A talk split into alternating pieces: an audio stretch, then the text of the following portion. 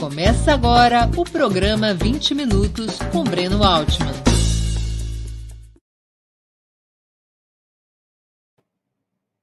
Bom dia! Hoje é 1 de março de 2021. Terei a honra de entrevistar o historiador Jones Manuel para conversarmos sobre o Partido dos Panteras Negras. Com o lançamento do filme Judas e o Messias Negro, sobre a vida e a morte de Fred Hampton, o líder da organização em Chicago, é uma boa hora para conhecermos melhor o icônico grupo do movimento negro. Antes de começarmos a entrevista, vamos exibir o trailer do filme. Voltamos logo mais.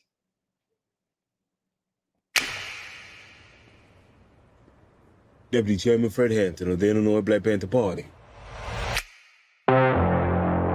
Repeat after me.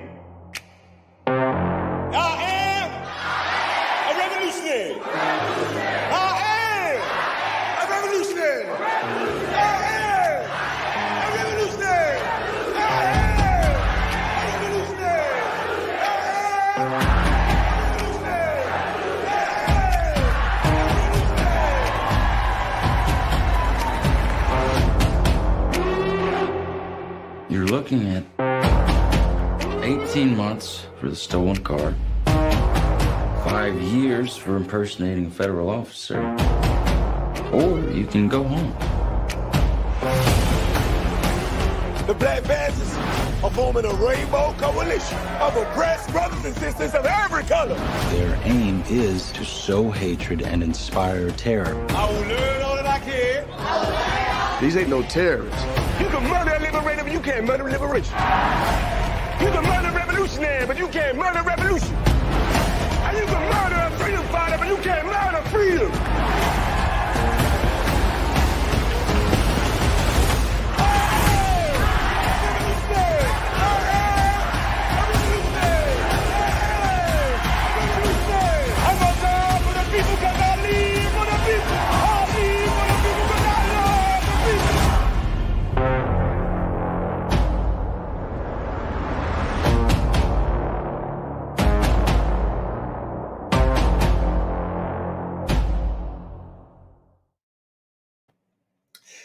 Bom dia, Jones Manuel. Muito obrigado pela generosidade de atender o nosso convite. Bom dia, Breno. Bom dia a todos os espectadores e espectadoras. Eu que agradeço o convite. É sempre um prazer estar aqui debatendo contigo, especialmente nesse tema, né? A história do Partido dos Panteras Negras, que é um dos elementos de estudo que me mobilizam bastante, que eu dou muita atenção, e eu acho que vale muito a pena a gente levantar essa bola.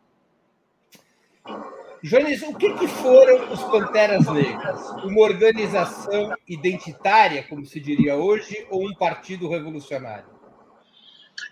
Veja, os Panteras Negras eles foram a culminação de um longo processo histórico de organização da classe trabalhadora negra nos Estados Unidos numa perspectiva revolucionária. Um processo que remonta, primeiro, à fundação da Internacional Comunista e à Revolução Russa, porque a partir daí, né, é, o movimento comunista passa por um processo, movimento operário, melhor dizendo, passa por um processo de reorganização na perspectiva comunista, em que a questão antirracista e a questão colonial passa a ter uma importância central.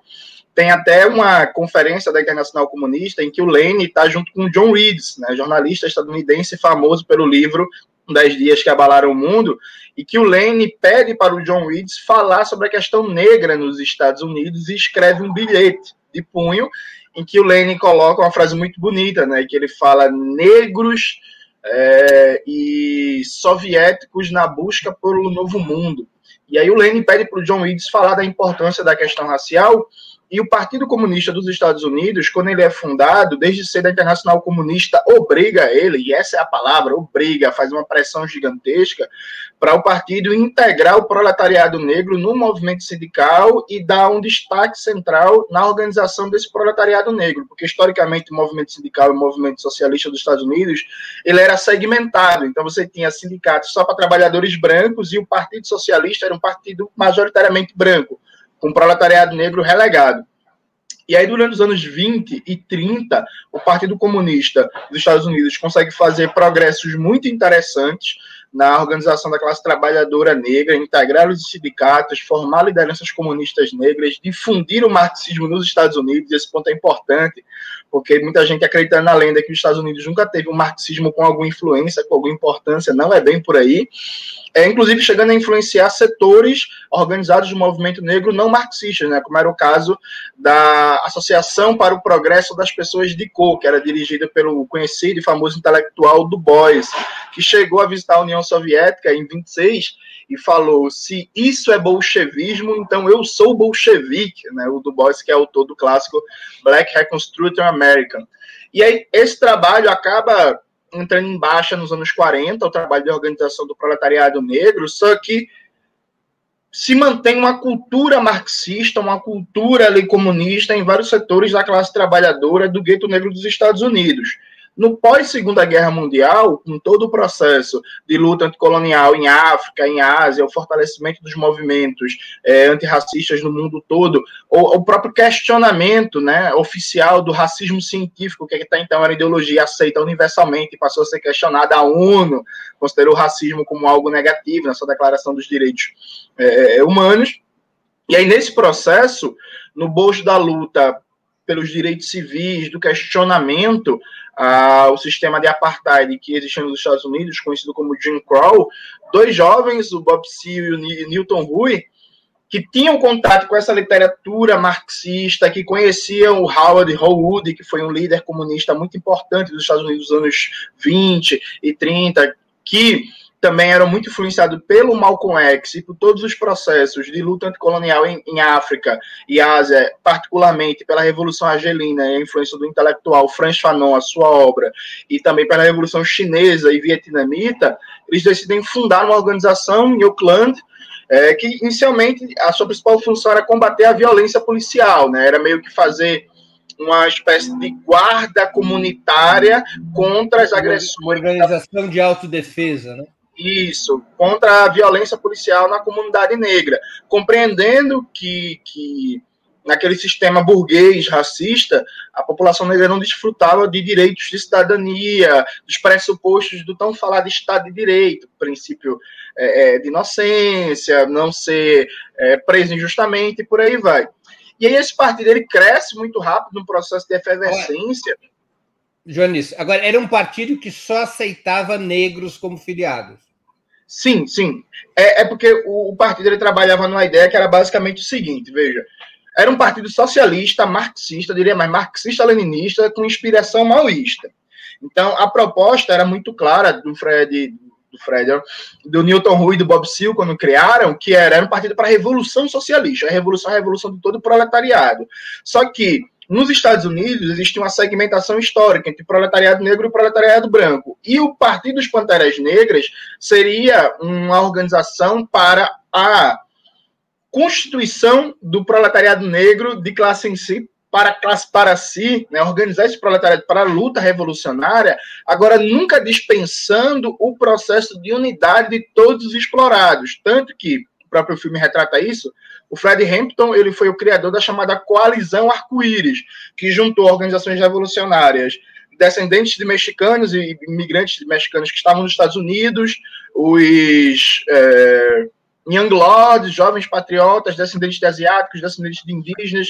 Então você tinha toda uma, uma ideia, inclusive dos brancos pobres, toda uma ideia de que todos os explorados e oprimidos dos Estados Unidos deveriam se unir, mas era importante para o proletariado negro garantir a sua própria auto-organização para se constituir enquanto sujeito político.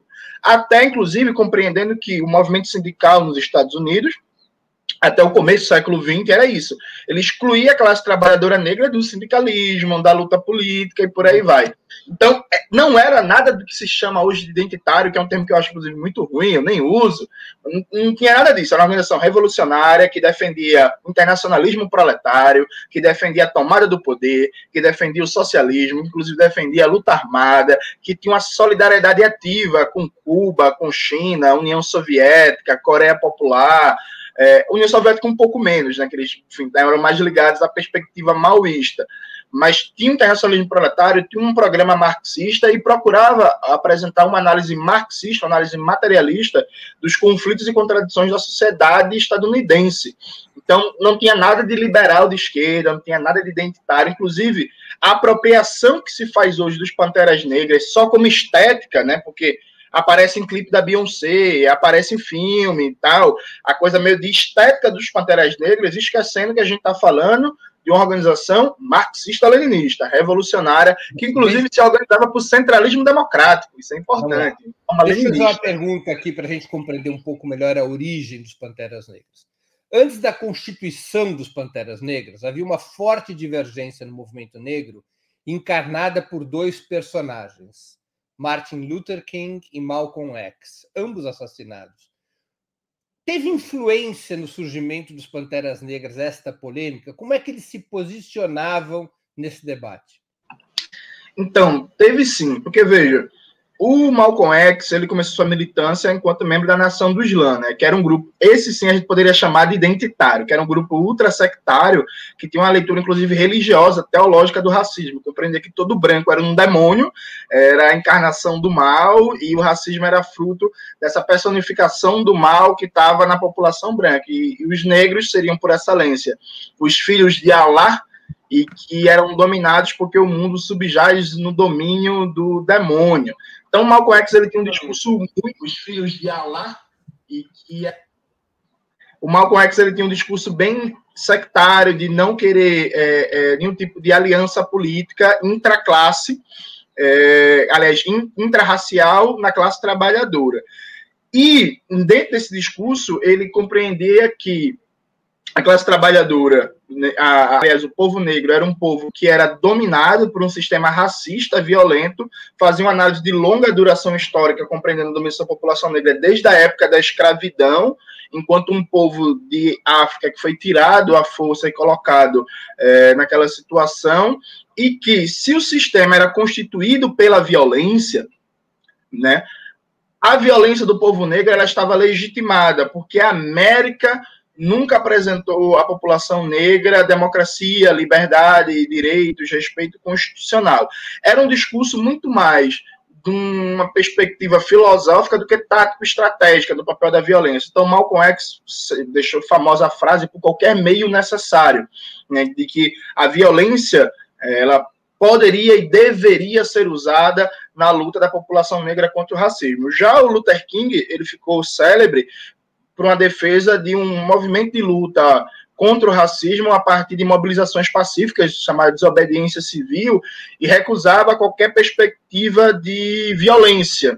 Mesmo em casos de, por exemplo, na manifestação, a polícia é, ataca, a polícia uh, despeja toda a sua brutalidade, mesmo assim Luther King ele defendia formas de reação pacífica. Não que o Luther King, esse ponto é importante, não que o Luther King fosse um liberal, integracionista, o Luther King, inclusive, eu defendo que ele morreu socialista. Não socialista marxista, mas socialista. Então, Luther King ele tinha um pensamento de questionar de estruturas econômicas, políticas, mas enquanto método de luta, ele era alguém que era contra qualquer forma de ação violenta, de ação direta que passasse por enfrentamentos.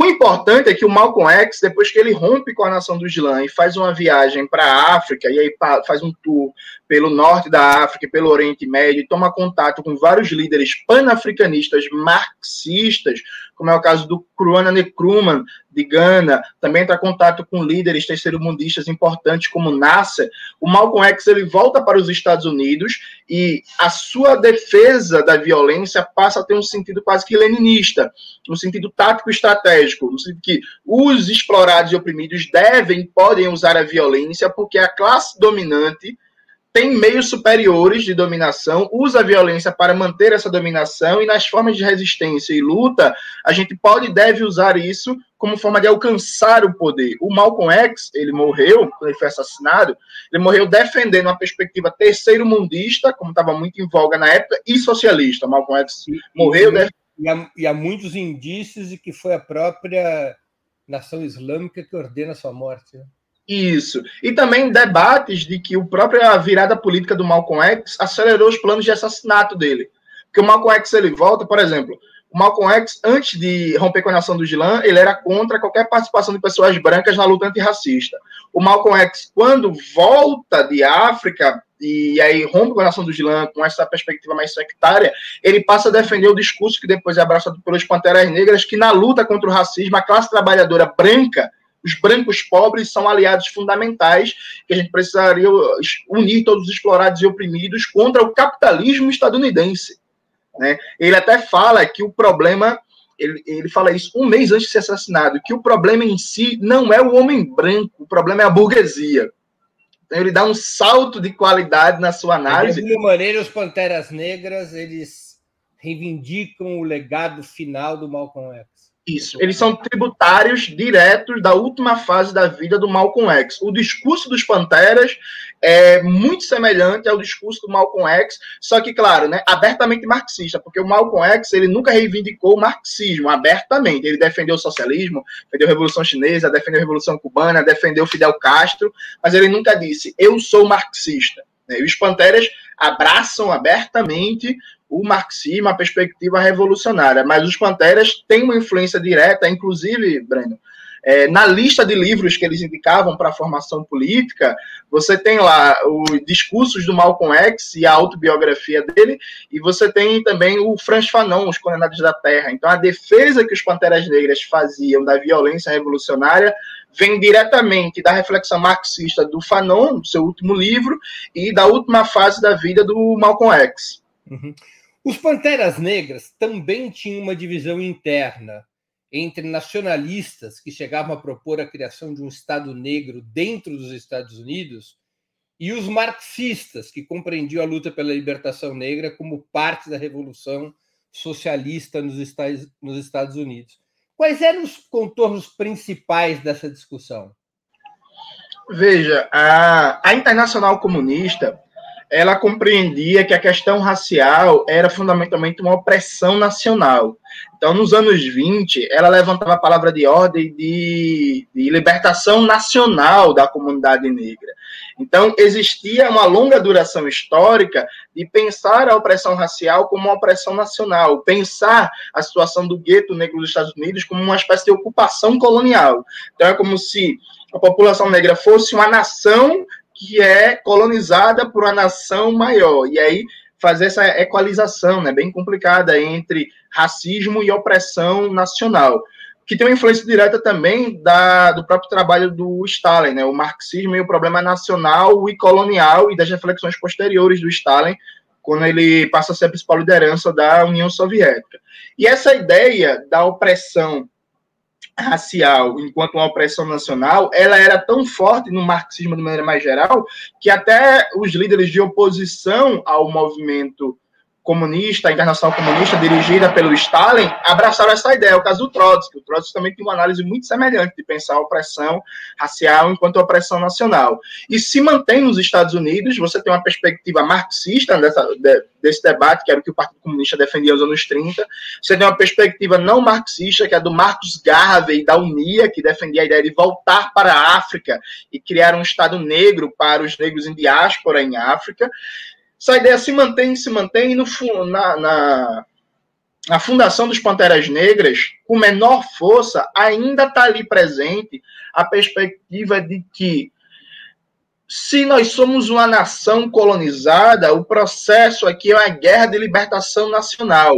É por isso que, por exemplo, vários setores dos Panteras Negras tinham uma perspectiva de montar uma guerrilha quase como o Mao Zedong, sabe? Uma guerra popular prolongada de libertação nacional para libertar a nação negra colonizada pelo imperialismo estadunidense. O que não era, por exemplo, a perspectiva do Fred Hampton, né, que defendia muito mais uma atuação sindical, uma atuação de massas, sem negar a importância da luta armada, isso era meio que um consenso da autodefesa nos Panteras, mas essa perspectiva meio que compreender a, a população negra não como parte mais geral de um conjunto explorados e oprimidos, mas como uma nação em particular explorada quase que no viés colonial, teve, teve força, foi inclusive um dos elementos de ruptura é, nas brigas internas dos Panteras Negras, porque com o assassinato de vários líderes, com a prisão do Rui Newton, é, com o exílio de vários outros líderes dos Panteras que tiveram que fugir para a Argélia, para a União Soviética, para Cuba, acabou que esses, essas divergências táticas e teóricas foram potencializadas, o que explica, inclusive, o, também o fim do partido. Não, não que esse tenha sido o elemento central. Né, Desenvolva um pouco melhor, Jones, as fontes teóricas dos Panteras Negras. Você citou o Fanon, você citou Malcolm X, mas quais eram as outras referências teóricas dominantes entre os Panteras Negras? Olha, eu vou te dizer, é, se eu fosse localizar três fontes centrais de referência dos Panteras Negras, eu localizaria um num tra nos trabalhos do Debois, né, que teve um papel muito importante na análise, na crítica do racismo nos Estados Unidos, é considerado por muitos como o maior intelectual da história dos Estados Unidos. Então, Debois ele tem livros como A Alma Negra ou a, Reconstru a Reconstrução Negra da América, em que ele oferece uma explicação, muito próxima do marxismo, uma explicação para o processo de reconstrução pós-guerra civil dos Estados Unidos e como isso potencializou a criação do sistema racista pós-escravidão para além do Jim Crow e todo o processo de subjetivação, dominação política, cultural e institucional da população negra. Embora o Debois historicamente fosse um reformista, alguém que defendia políticas de reformas dentro da ordem burguesa, ele vai paulatinamente se radicalizando ao ponto que, antes de morrer, ele se filia ao Partido Comunista dos Estados Unidos e se declara abertamente marxista. Inclusive, está no site da Jacobin Brasil a carta do Debois explicando por que se filiou ao Partido Comunista. Então, prime primeiro tem essa coisa da análise teórica do Debois.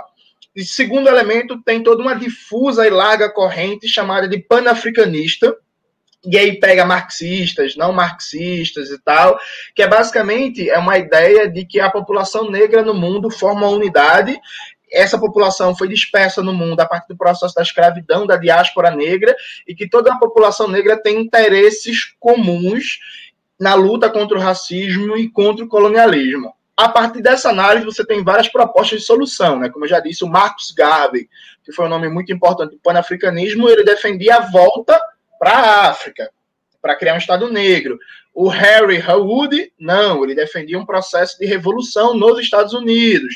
O Kwame Nkrumah defendia uma unidade africana com a África socialista, muito parecido com a ideia de pátria grande latino-americana, né? Pátria grande socialista, uma, a pátria grande africana socialista. Então, uma difusa e larga corrente panafricanista, muito, que vai desde antimarxistas até marxistas, que tem como centro essa ideia fundamental da unidade dos negros e negras espalhados pelo mundo no processo de diáspora enquanto interesse comum, identidade cultural, identidade histórica comum, sem negar as diversidades. E um terceiro elemento é o marxismo propriamente dito, né? E esse ponto é fundamental, Breno, porque tem todo um discurso circulando aí na academia de decolonial, pós-colonial, epistemologias do Sul, que parte do pressuposto que o marxismo nunca debateu luta antirracista, que o marxismo é eurocêntrico, que o marxismo nunca deu atenção à luta anticolonial. Note, teóricos como Lenin, como Stalin, como Fanon e tantos outros tiveram importância fundamental no terceiro mundo. Mao Zedong na China nunca foi lido só como um líder comunista, marxista, ele sempre foi compreendido também como um líder anticolonial e antirracista, né? porque os amarelos também sofriam racismo no imperialismo. A mesma coisa pode ser dita do Kim Il-sung, pode ser dito também do Ho Chi Minh, que denunciou brilhantemente várias vezes a opressão da população negra no sul dos Estados Unidos. Então, o marxismo da União Soviética e da Internacional Comunista, ele se constitui desde cedo com um fortíssimo apelo de luta anticolonial e antirracista. Tem um documento que é está disponível na internet, que é Meu Caminho ao Leninismo, do Ho Chi Minh, que o Ho Chi Minh ele fala que ele foi para o leninismo porque era a perspectiva que colocava no centro do debate a libertação das colônias, né? Era quem dava atenção, centralidade à luta dos povos colonizados, consequentemente a luta antirracista, é, no processo de revolução, de constituição da proposta marxista na periferia. Então, esse marxismo periférico, como eu gosto de chamar, ele era muito forte ao final da Segunda Guerra Mundial, chegou a ganhar proporções mundiais e influenciar todos os cantos do mundo que você possa imaginar. Agora, houve um, é, de alguma maneira, poderíamos afirmar que entre os pensadores marxistas, aquele que mais influência teve sobre os panteras teria sido Mao Tse-tung? Eu acho que eu acho que sim, enquanto elemento de discurso político, enquanto é, é, é elemento, eu diria, de pensar como eles se apresentavam para o público, como, ele, como eles se comunicavam, quais são as suas táticas de ação, porque o mal, é, é, ele teve sempre um apelo muito forte para as populações negras né, de África, é, no Brasil, um pouco menos. O Brasil, inclusive, foi um ponto fora da curva. Mas o Mao Zedong ele exerceu uma influência muito grande na população negra em África, na América Central, nos Estados Unidos, porque ele tem um discurso marcadamente antirracista, muito forte. Muito fortemente antirracista. E a própria linha de massas do Mao, a ideia do, de pensar na organização pelo povo, para o povo e que aprende com o povo, a concepção de organização política do, dos Panteras era muito próxima assim do maoísmo. Agora, em última instância, é leninismo, sabe? Porque é, é, toda a concepção de forma organizativa dos Panteras, o partido com centralismo democrático, a ideia de vanguarda revolucionária, a ideia de uma organização é, disciplinada e coesa, a ideia de uma unidade teórica fundamental, órgãos de agitação e propaganda, enfim, toda, toda a estrutura, toda a dinâmica do Partido dos Panteras remete ao modelo clássico de organização leninista.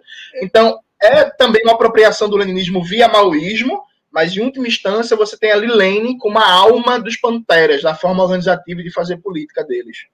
É, como é que os Panteras Negras se articulavam com outros movimentos e organizações de esquerda nessas características que você apontou, vamos dizer, de se tratar de uma organização de, de, que lutava pela libertação do proletariado negro, mas que buscava construir coalizões com os outros setores de esquerda? Veja, inicialmente os Panteras tiveram uma política de maior afastamento de outras correntes da esquerda. Inclusive, eles viam, por exemplo, o Partido Comunista de maneira muito negativa, como uma organização pelega, uma organização reformista. Embora o Partido Comunista tenha feito um certo entrismo nos Panteras Negras. Né? Isso, exatamente. Mas da Angela Davis. Né? É.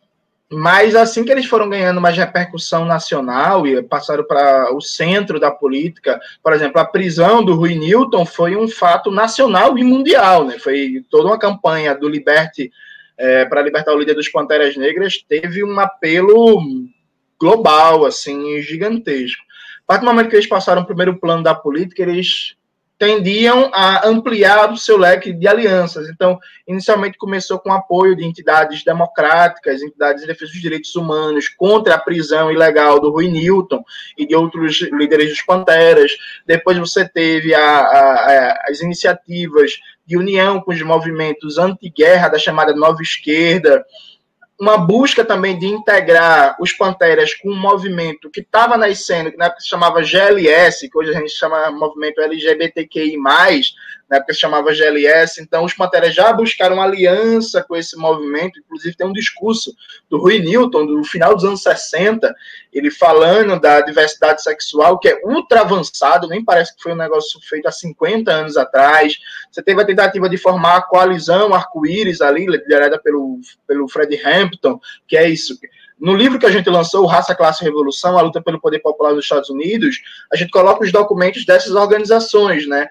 Organizações de mexicanos, organizações de porto-riquenhos, organizações de asiáticos, de indígenas, organizações marxistas, e aí é muito interessante como na época é, as palavras, os conceitos, as noções de Franz Fanon e Mariátegui eram unipresentes em Mariátegui não, falar Mariátegui apareceu aqui. Franz Fanon e Che Guevara eram unipresentes nessas organizações, é inclusive muito bonito você ver organizações indígenas citando Che Guevara, citando Fanon.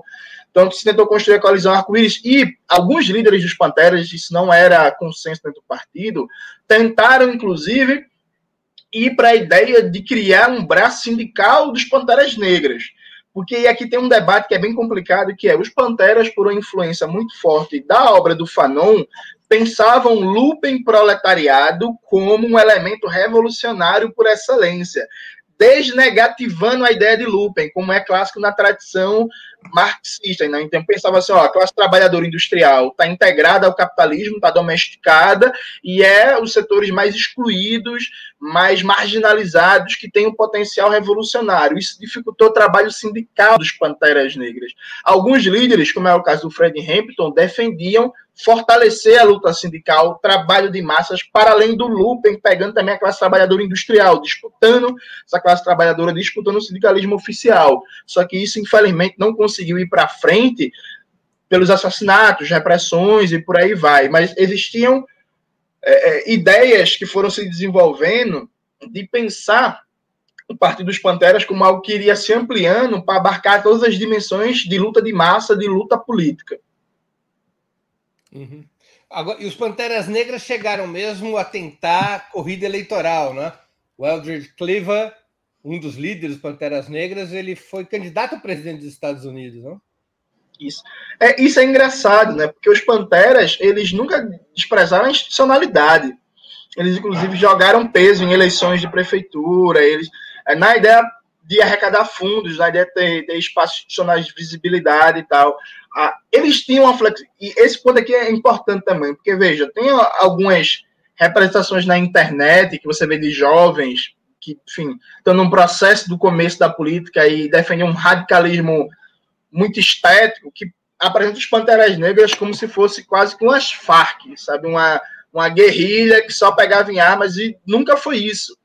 Os Panteras Negras, eles tinham uma flexibilidade tática muito interessante, ao ponto de que, por exemplo, quando o Fred Hampton e companhia foi tentar fundar, eh, foi fundar os Panteras Negras em Illinois, em Chicago, a, a dimensão armada de autodefesa não apareceu na frente, foi a dimensão da assistência social, do café da manhã para crianças, da ajuda aos pobres. Então, eles conseguiam, desde fazer propaganda armada para atrair é, setores radicalizados da comunidade negra e simpatias da esquerda branca mais radical, anti-guerra, até disputa eleitoral, até o foco em medidas assistencialistas como elemento organizativo. Fala um pouquinho mais sobre isso, sobre esses métodos de recrutamento e organização que os Panteras Negras adotaram. Explicar. Os Panteras, eles perceberam o seguinte, olha, a comunidade negra nos Estados Unidos, ela é historicamente muito oprimida, vítima de violência e tal, e você tem um problema que é não ver solução, ou melhor dizendo, não ver resultado imediato na luta política. Porque é isso, a galera não podia votar, não era eleito, tinha direito de voto caçado, o sistema político não dava respostas. Então você tinha uma dificuldade, é, para além dos setores que já tinham alguma formação política, que já era radicalizada, em organizar as pessoas na perspectiva de tomar o poder, o socialismo. E eles investiram numa ideia baseada no Mao Zedong, que é a ideia de, ó, para a gente organizar o povo, a gente precisa conquistar a confiança do povo, o slogan do mal, né? Servir o povo de todo o coração. Então, vamos criar programas de assistência social, vamos fazer o que o Estado burguês racista não faz, inclusive dentro da ideia já um germe de um futuro Estado proletário. Então, eles organizavam creches comunitárias, bibliotecas, serviços de café da manhã, compreendendo que o problema da desnutrição infantil e da fome era avassalador, e é, está cada vez pior, inclusive no gueto, nas comunidades pobres. Então, criaram uma rede de assistência social muito significativa e importante, considerando o pouco tempo que o partido existiu, ao ponto que em Chicago eles chegaram a atender 5 mil crianças por dia, dando café da manhã, dando aula de reforço. E aí, claro, tinha processo de formação política. O filme, inclusive, mostra isso.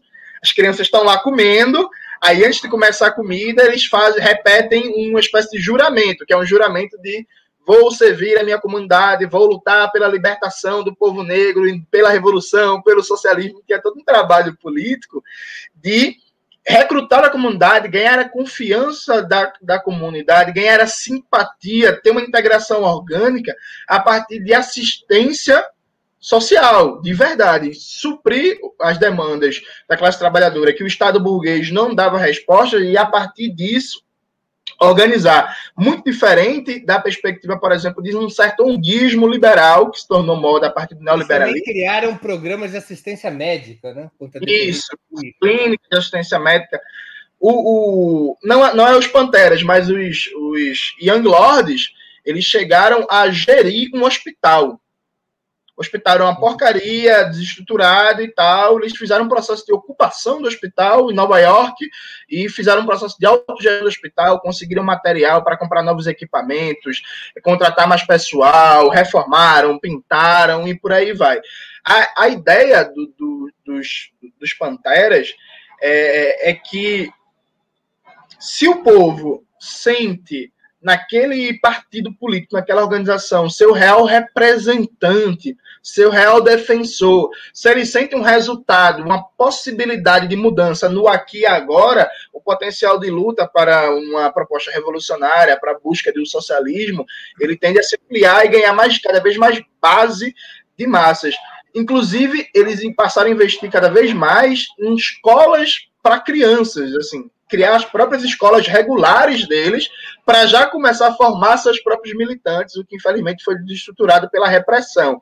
Mas, é, é, e aí eu volto no ponto anterior, veja como os Panteras, eles, ao mesmo tempo que estavam falando na revolução, no socialismo para já, eles tinham uma perspectiva de longo prazo muito bem engatilhada, de garantir a reprodução das próximas gerações de militantes a partir da própria formação já escolar, eles fornecendo ah, o aparato escolar e garantindo saúde, garantindo assistência social, garantindo psicólogo, garantindo comida e por aí vai. Por que, que os Panteras Negras tiveram uma vida tão curta na tua avaliação, Jones? Apenas de 1966 a 1982, sendo que os últimos anos ele já era uma organização bastante dividida e com baixo nível de atividade. Veja, eu acho que tem três explicações centrais. A primeira explicação central é que os Panteras eles ganharam uma visibilidade nacional que não foi proporcional ao enraizamento nacional que eles tinham. Então, os Panteras, mesmo no seu auge, eles estavam em dezenas de cidades, mas tipo assim, não estavam em dezenas de cidades com uma massa gigantesca de militantes, sabe? Os Panteras, eles não conseguiram se nacionalizar de verdade. Então, foi uma organização que, mesmo no seu auge, era uma organização pequena, considerando que os Estados Unidos já era um país de mais de 250 milhões de, de, de habitantes num período. Então, a, a impressão pelo pelo próprio impacto mundial que os Panteras causaram, impacto midiático, impacto político, ele foi, foi objeto de atenção do mundo todo. União, os jornais da União Soviética escreviam constantemente sobre os Panteras Negras, procuravam entrevistas, Mao Zedong, o Kim Il-sung na Coreia, mas nacionalmente eles nunca conseguiram se consolidar enquanto uma organização que ia de norte a sul do país. Esse foi um elemento. Também, como a população negra historicamente é segregada da população branca e a união entre a classe trabalhadora negra e a classe trabalhadora branca é muito difícil nos Estados Unidos, é uma das grandes questões da luta proletária no país. Embora os Panteras Negras tenham avançado muito, eles também não conseguiram solidificar uma união é, nacional entre a classe trabalhadora branca e a classe trabalhadora negra. Então, como não era uma organização totalmente nacionalizada, uma organização pequena, que dependia muito dos líderes principais. Então, por exemplo, os Panteras Negras em, em Chicago, depois do assassinato do Fred Hampton, eles vão uma decadência constante até deixarem de existir. Era uma organização que, como era muito jovem, muito recente, ela não conseguiu estabelecer uma dinâmica de renovação de quadros ao ponto de que um quadro é morto, é preso ou tem que fugir do país, e eles conseguem manter a dinâmica da organização. Fazendo uma comparação até formalista e talvez anacrônica, lembra um pouco o caso da organização do Marighella, né, a, a LN, que é uma organização muito jovem, que não conseguia ter um processo de, de de reprodução de quadros e que a, a repressão, a morte, a prisão vai deixando a organização acéfala e ela vai perdendo dinâmica até, enfim, se acabar. E o terceiro elemento, e esse é o central, é que poucas vezes se viu na história dos Estados Unidos uma repressão tão violenta, uma máquina de repressão tão ampla como para desmontar os panteras. O diretor do FBI, o Edgar Hoover, ele considerou que os Panteras era a maior ameaça à segurança interna, a maior ameaça ao capitalismo da história dos Estados Unidos. Só para vocês terem uma ideia, só a nível de informantes que foram recrutados, contratados para combater os Panteras, os números variam, não são bem certos, mas alguns pesquisadores falam em 7 mil informantes. Falam que o COINTELPRO, que foi o operativo montado para desestruturar os Panteras Negras, foi um dos maiores da história do FBI. Sabe? A gente está falando de um aparato de repressão que conseguiu coordenar polícias a nível estadual, Serviço Federal, Judiciário, imprensa, é, polícias estaduais, forças auxiliares, e que o processo de assassinato, de prisão, de, de. E aí, prisão ilegal mesmo, é isso. Prendeu, foda-se, o julgamento de qualquer jeito. Às vezes nem julgado tinha, às vezes nem julgado era, jogava na prisão, fazia o julgamento depois de 10 anos, deixava o cara preso. Quando o aparato repressivo do Estado burguês foi para cima dos Panteras Negras, foi uma coisa que daria inveja. Se fala muito no século XX da polícia secreta da Alemanha é, Oriental, né, Stasi. Daria inveja a qualquer padrão de repressão denunciado no leste europeu e por aí vai. Foi um negócio realmente assim brutal, brutal, em que poucos sobreviveram. Esse ponto aqui é importante, veja. Quando você pega os principais líderes dos Panteras Negras, desde a fundação do partido em 66 até 69, beleza, você faz essa análise, quem são os principais líderes? E você vai olhar no meados dos anos 70, você vai ver que mais de 50% estão presos ou mortos foi um processo de cortar a cabeça da organização, de deixar a céfala de lideranças políticas e lideranças teóricas de quadros organizativos, brutal na dimensão é, é, é, é, que hoje a gente não tem dificuldades de imaginar, porque isso não entrou no imaginário da esquerda brasileira e mundial, os Estados Unidos enquanto um país que praticou uma repressão, um estado de exceção aberto e, e com total é, é, possibilidades de ação para eliminar os Panteras Negras. Então, uma organização muito jovem, não nacionalizada, com dificuldade de coesionar os explorados e oprimidos, e quando estava nesse caminho, ela sofre uma repressão que ela não consegue resistir e fazer o seu processo de renovação de quadros. Os cinco líderes principais, os seis líderes principais que poderia destacar do Pantera Negras, estão vivas as mulheres, que foram a Kathleen Cleaver, e a Isso. última presidente dos Panteras Negras, que agora me fugiu o nome.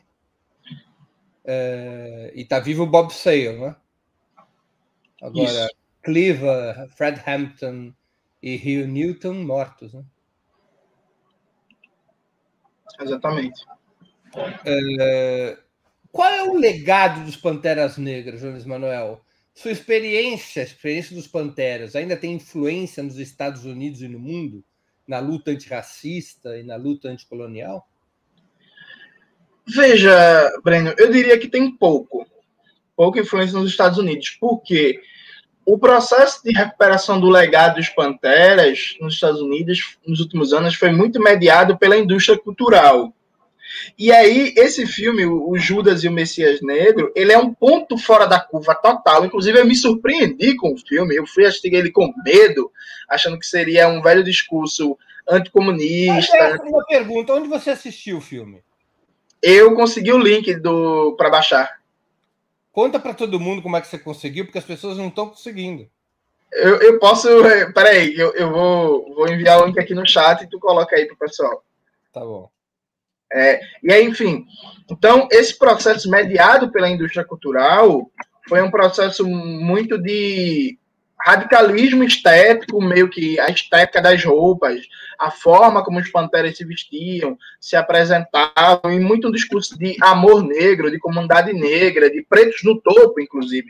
A cantora Beyoncé teve um papel central e, e nefasto, a meu ver, nisso, que o álbum dela, o Formation, é um álbum com um discurso político, um discurso liberal e que faz uma recuperação estética dos Panteras Negras, desprezando tudo isso. Então, hoje, você tem memória muito difusa de falar dos Panteras, de citar os Panteras, só que esvaziando do marxismo, da forma de organização do centralismo democrático, da linha de massas do Mao Zedong, do debate sobre violência revolucionária a partir do Fanon, é, da influência da produção do Lenin, da teoria do imperialismo do Lenin, da, na crítica à dominação dos Estados Unidos nos Estados Unidos e no mundo, e por aí vai. No Brasil, isso nos Estados Unidos. No Brasil, o processo é muito parecido. No Brasil, você tem um liberalismo de esquerda muito forte, que consome tudo que é produzido nos Estados Unidos, inclusive, só um parênteses rápido, esses termos pautas identitárias, identitarismo e por aí vai, que não existia um debate público brasileiro há 4, 5 anos, vieram todos importados dos Estados Unidos e foram entubados aqui de maneira assim, muito rápida e assustadora. Então a gente consome tudo que é de lá e a tendência aqui é meio que essa também, é esvaziar os panteras, ao ponto, Breno, que é comum certas organizações do movimento negro é, reivindicarem os panteras, só que apresentarem eles como antimarxistas né, apresentar os Panteras como uma organização de, de, de só de é, Black Power, de amor negro, de unidade do povo negro, separando eles do marxismo. Aqui a gente vem fazendo um trabalho, né, o nosso livro, que foi lançado pela Autonomia Literária, organizado por mim, pelo Gabriel Lândio, Raça, Classe e Revolução, de colocar em primeiro plano o marxismo dos Panteras, né, de, ó, é uma organização, vocês querem falar dos Panteras Negras, tudo bem, agora vamos falar dos Panteras Negras enquanto uma organização marxista, uma organização revolucionária, que era o que eles eram, sabe? O, é até interessante, por exemplo, hoje a Coreia do Norte ela é demonizada, ninguém gosta, é feio e não sei o que, e por aí vai, né? Os Panteras Negras tinham uma profunda relação de solidariedade com a Coreia Popular. Inclusive, o Rui Newton chegou a dizer que a, a Coreia do Norte era vanguarda no processo de construção do socialismo no mundo. Esses eram os Panteras Negras, sabe? Nada a ver com Beyoncé, com Pretos no Topo, com Djamila, com Lugar de Fala, sabe? Não, não é essa a, a, a pegada dos Panteras. Então, existe uma disputa política para retirar esse processo de esvaziamento dos Panteras que está em cena, desse radicalismo estético, dessa coisa é, negro, autocentrada, identitária, e realmente valorizar o legado. De maneira geral, eu diria que os Panteras eles são muito atuais em três coisas. Primeiro, o papel que eles davam à assistência social e a suprir as necessidades imediatas da comunidade como elemento de organização política. Eu acho que a gente falha muito nisso no Brasil. Inclusive, é, você fala muito, Breno. Tradi a tradição da esquerda brasileira é de criticar esse tipo de ação. Exatamente. Você fala muito do PT, do seu processo de afirmação política nos anos 80, por exemplo, o papel que teve as organizações de base da Igreja Católica, os núcleos de base do, do PT no processo de formação, a partir de políticas de assistência social, de ajuda direta, de combate à fome, por aí vai. É, sabe, é, tem um legado aí que a gente poderia debater melhor. Acho que a esquerda brasileira falha muito nisso, e quando ela pensa em fazer trabalho comunitário, ela pensa basicamente em cursinho para vestibular. O que é massa, é importante e tal. Só que é isso, né? Enfim, né? livro não enche a barriga de ninguém, sabe? Então, essa ideia da assistência social enquanto elemento de linha de massas é, para organizar o povo é fundamental. A forma organizativa dos Panteras, né, enquanto organização disciplinada, marxista-leninista, com centralismo democrático, com inclusive uma coisa aqui no Brasil, porque o liberalismo de esquerda é muito forte, esse ponto é importante. Veja, os Panteras Negras, eles proibiam o consumo de drogas. Não que, eu, que esteja defendendo isso, mas veja, os Panteras Negras tinham um padrão de regulação do militante, que o militante passava pelo preparo físico, dia desse deu uma falsa polêmica por aí, dizendo que militante não pode defender preparo físico. Os Panteras Negras defendiam preparo físico, tinham aulas de treinamento, artes marciais, é, combatiam o consumo de drogas, tinham todo um processo de pensar integralmente a formação do militante do ponto de vista teórico e do ponto de vista físico, do ponto de vista mental, enquanto necessário para uma luta acirrada para uma tomada do poder. E um terceiro elemento, que é essa. Perdão, pode completar, perdão. E que é essa, esse marxismo periférico, esse marxismo que não fica preso às modas europeias do momento, esse marxismo que consegue assimilar o que de melhor o terceiro mundo produziu. Eu acho que o marxismo brasileiro ele poderia aprender muito com os Panteras ele é tão eurocêntrico, tão eurocêntrico, que quando ele vê, por exemplo, um liberalismo de esquerda falando é, pretos no topo, defendendo perspectivas chamadas erroneamente identitárias, a resposta dele é afirmar uma universalidade abstrata branca da classe trabalhadora. Então, o, o, o nível de, de, de, falta de mergulho na realidade periférica latino-americana aqui é tão grande em alguns setores da nossa esquerda e do marxismo que a gente não consegue dizer o óbvio, que é a unidade entre raça e classe no Brasil. Que aqui, por exemplo, diferente dos Estados Unidos, não existe uma burguesia negra. A população negra é fundamentalmente uma população trabalhadora.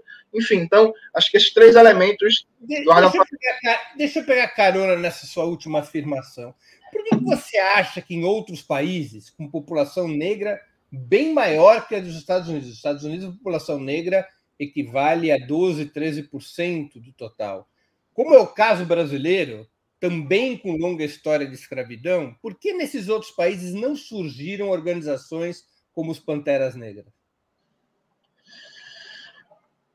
É uma boa pergunta, Breno. Eu acho que um, um, um dos elementos. Vamos pegar o exemplo do Brasil. É, é, é, acho que esse ponto é legal. O Brasil, quando o Partido Comunista se organiza, ele assimilou muito o discurso da ideologia da democracia racial. Né? Ele dizia que aqui não tinha problema de raça, que aqui não era os Estados Unidos, que aqui era tudo meio harmônico. E a Internacional Comunista, ela bateu muito no PCB, para o PCB dar importância à questão racial e tal. Só que como aqui não se configurou é, uma separação é, geográfica, institucional, jurídica tão clara, o processo de um trabalho político direcionado à população negra por uma perspectiva marxista nunca foi levado muito a sério pelo PCB e depois pelo PCdoB.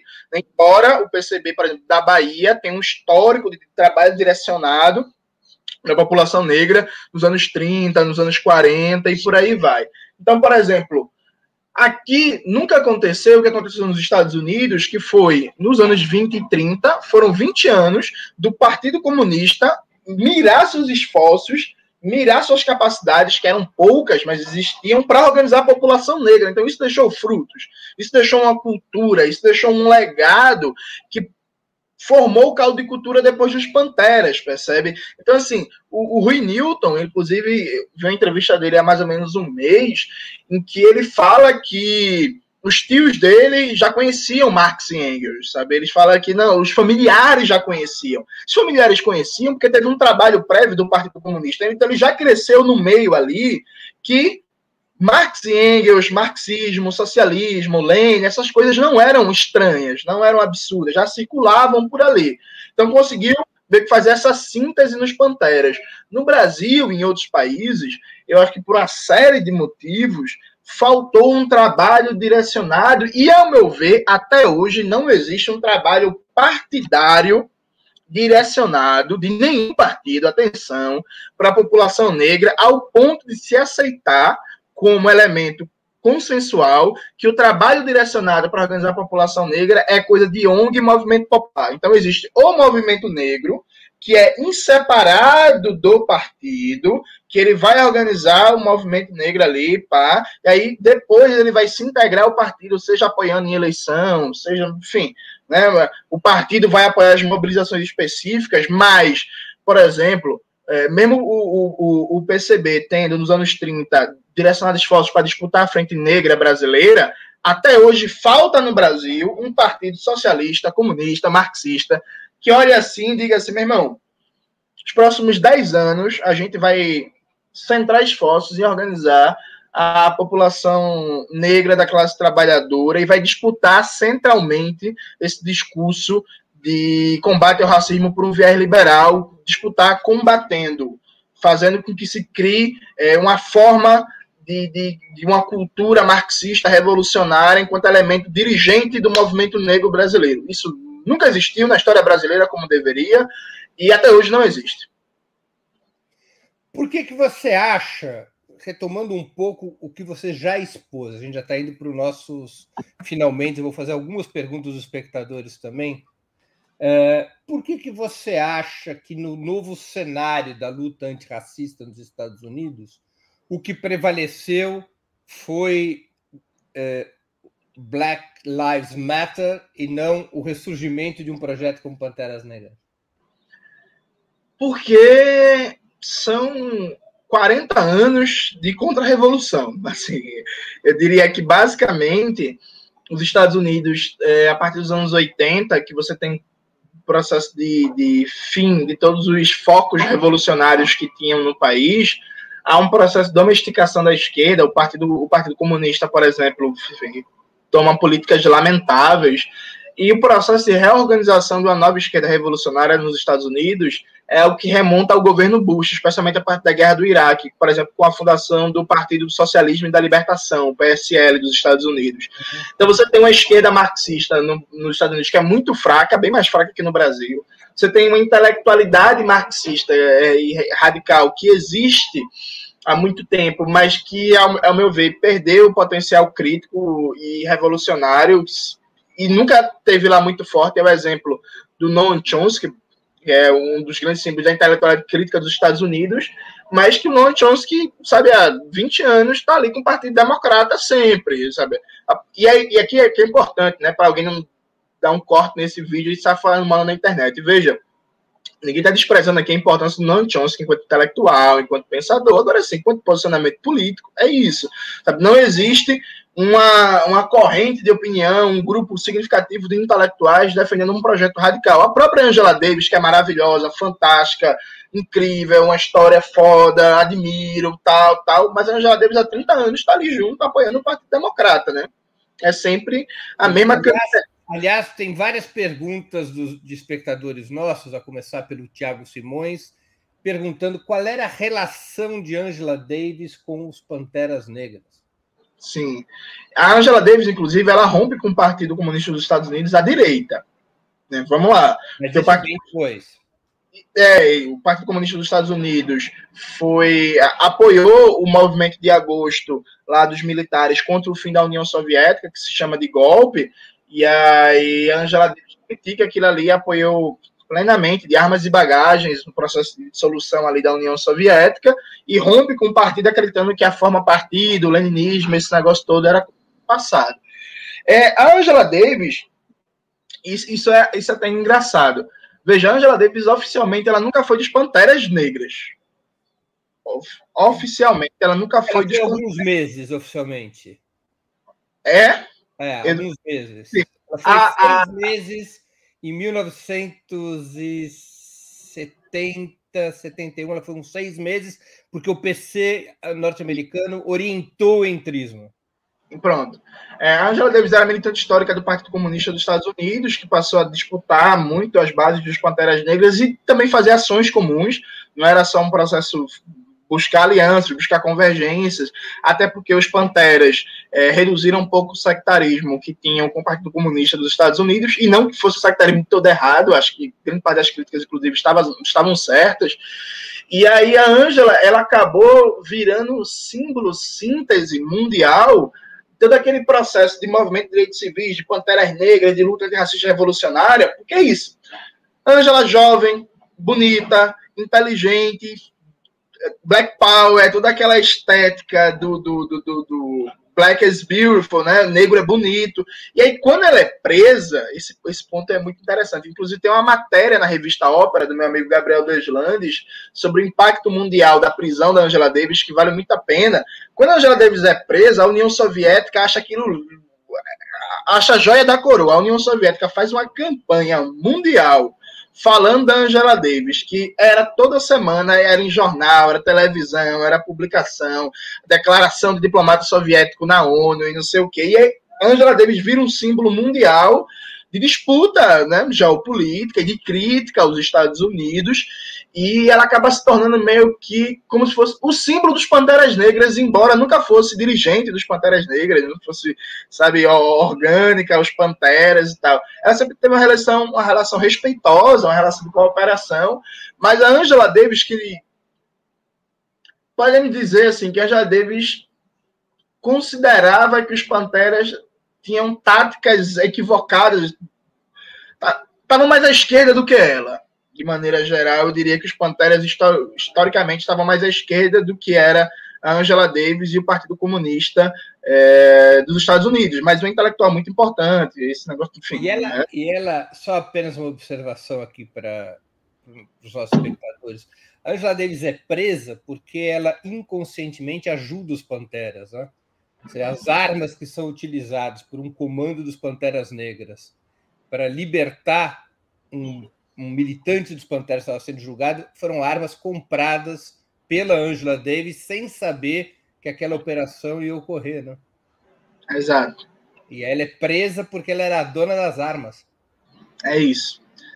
É, enfim, mas, mas só, só, só concluindo rapidamente, então, veja, é, os Estados Unidos hoje, a esquerda radical, a esquerda revolucionária, ela é muito fraca, vem um processo de crescimento, esse contemporâneo vem um processo de crescimento, mas, bicho, a burguesia estadunidense é muito melhor que a brasileira para disputar esses movimentos por dentro.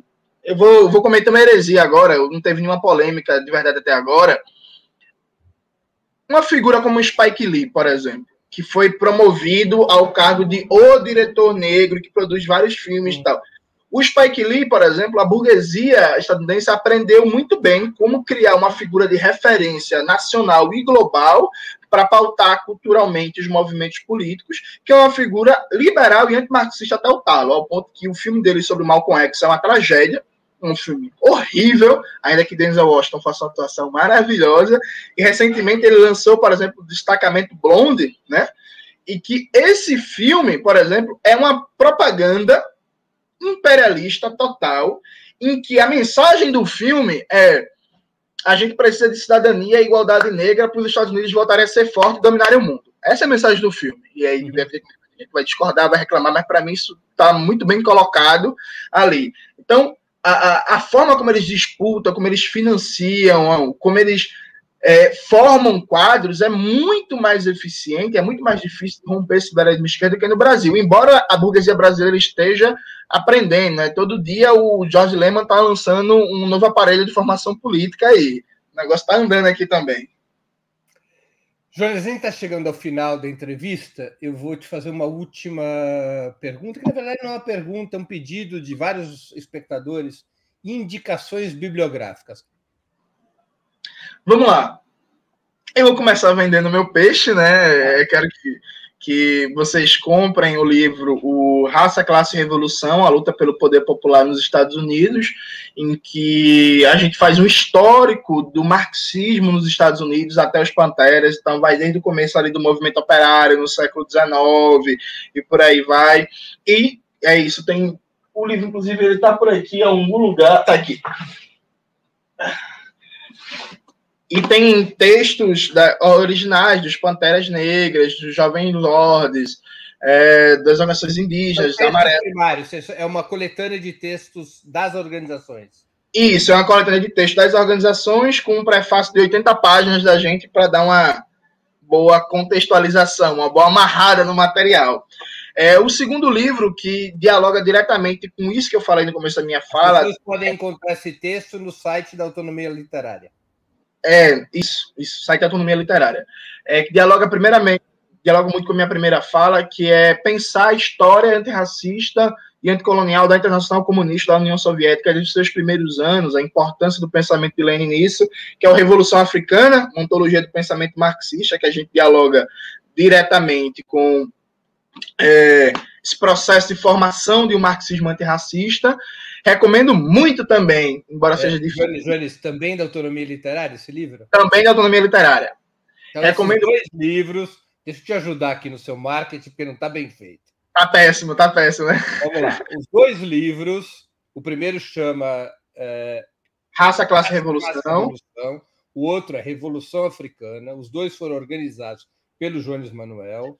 E o Gabriel Lande e o Gabriel Landi, e os dois podem ser encontrados no site da Autonomia Literária. Exatamente. Perfeito. Outra coisa muito importante, no site do MEC tinha, não sei se tem ainda, porque o Bolsonaro pode ter tirado, mas tinha aquela coleção de História Geral da África, da União, para baixar de graça.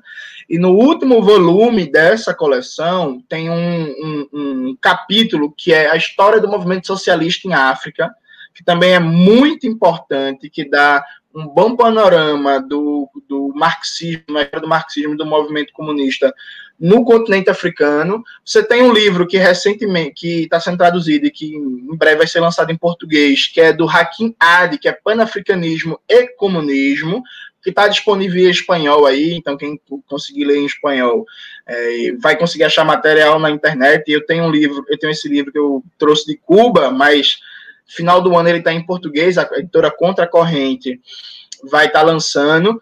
Tem também pela Lavra Palavra Editorial Discursos do Malcolm X, que reúne todo o material do Malcolm X dessa fase que eu falei dele, pós-rompimento com a nação do Islã, quando Malcolm X se aproxima do socialismo, do marxismo, na perspectiva revolucionária. Esse livro está no site da Autonomia, tem prefácio do Silvio Luiz de Almeida e orelha é, minha.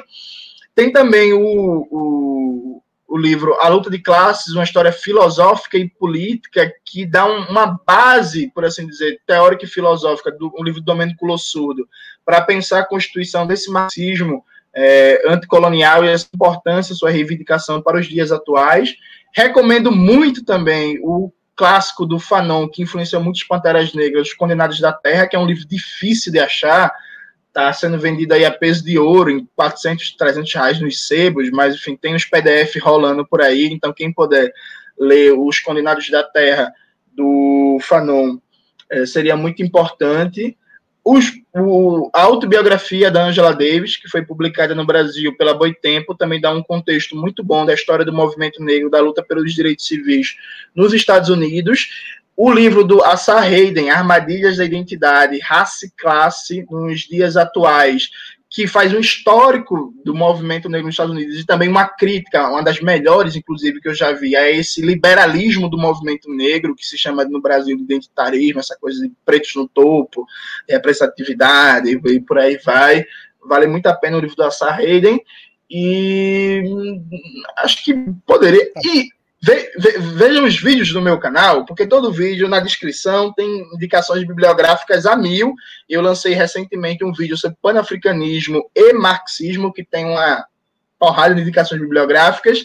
E para terminar, a, o Instituto de Pesquisa Tricontinental lançou recentemente um dossiê Marxismo e Libertação Nacional, que é debatendo a propagação do marxismo na periferia do sistema capitalista e os desafios ficou muito bom, ficou fantástico. Marxismo e Libertação Nacional, é, Tricontinental, só colocar tricontinental.com. E eles também têm um dossiê sobre Fanon, Franz Fanon e o Brilho do Metal, que também é um dossiê fantástico, vale muito a pena vocês lerem.